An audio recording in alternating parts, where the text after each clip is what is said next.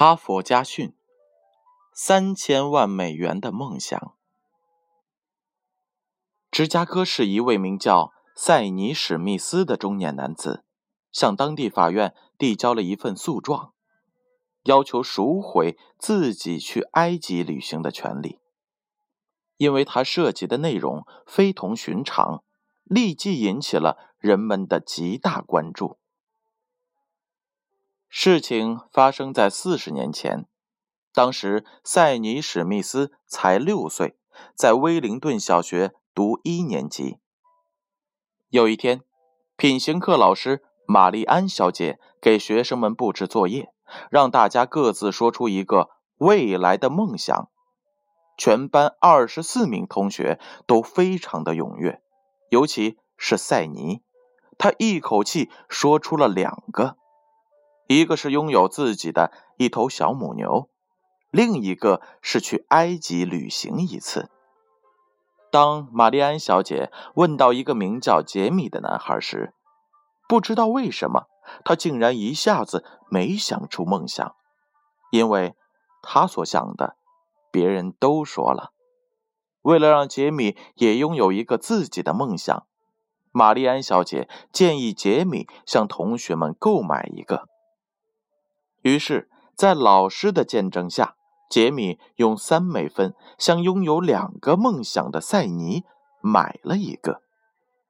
由于塞尼当时太想拥有一头自己的小母牛了，于是就让出了第二个梦想，去埃及旅行一次。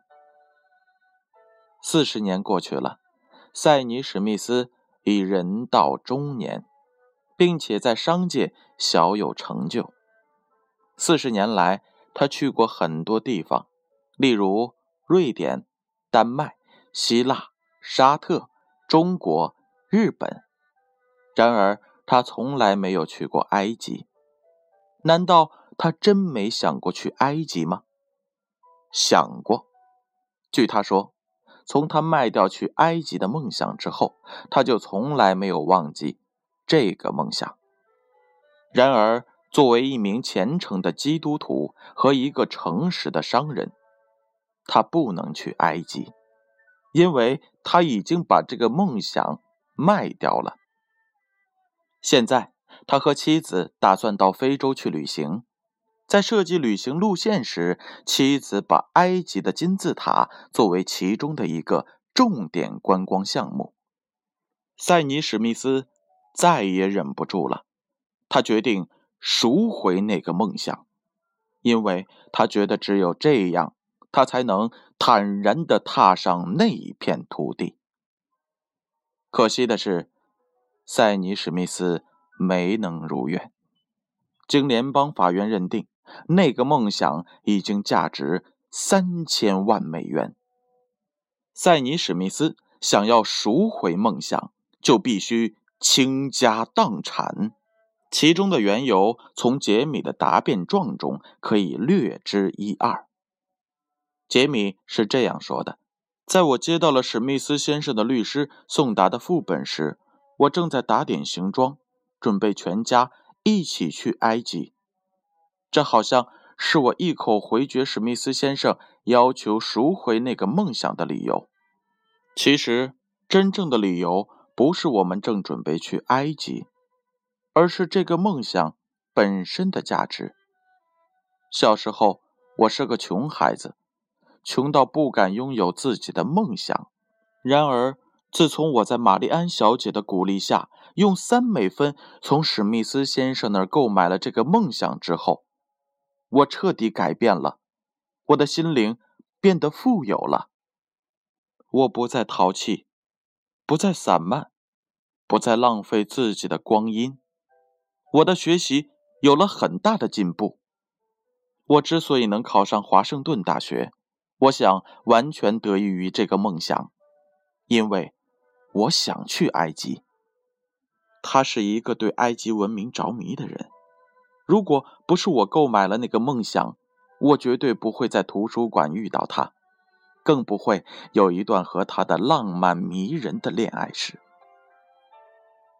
我的儿子现在在斯坦福大学读书，我想也是得益于这个梦想，因为他小的时候我就告诉他，我有一个梦想，那就是去埃及。如果你能获得好的成绩，我就带你去那个美丽的地方。我想，他就是在埃及金字塔的召唤下，走入斯坦福大学的。现在我在芝加哥拥有六家超市，总价值超过了两千五百万美元。我想，如果我没有那个去埃及旅行的梦想，我是绝对不会拥有这样的财富的。尊敬的法官和陪审团的各位女士、先生们，我想，假如这个梦想属于你们。你们也一定会认为，它已经融入了你们的生命之中，已经和你们的生活、你们的命运紧密相连。你们也一定会认为，这个梦想就是你们的无价之宝。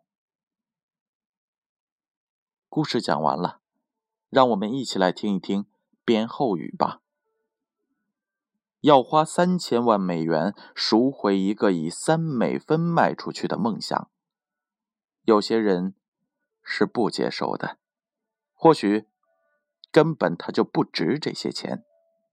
然而，塞尼史密斯却发誓说，哪怕花两个三千万，也要将那个梦想赎回。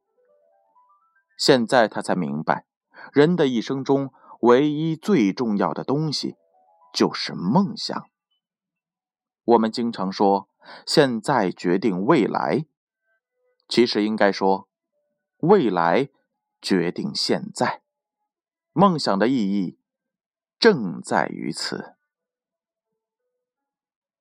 哈佛家训，建勋叔叔与大家共勉。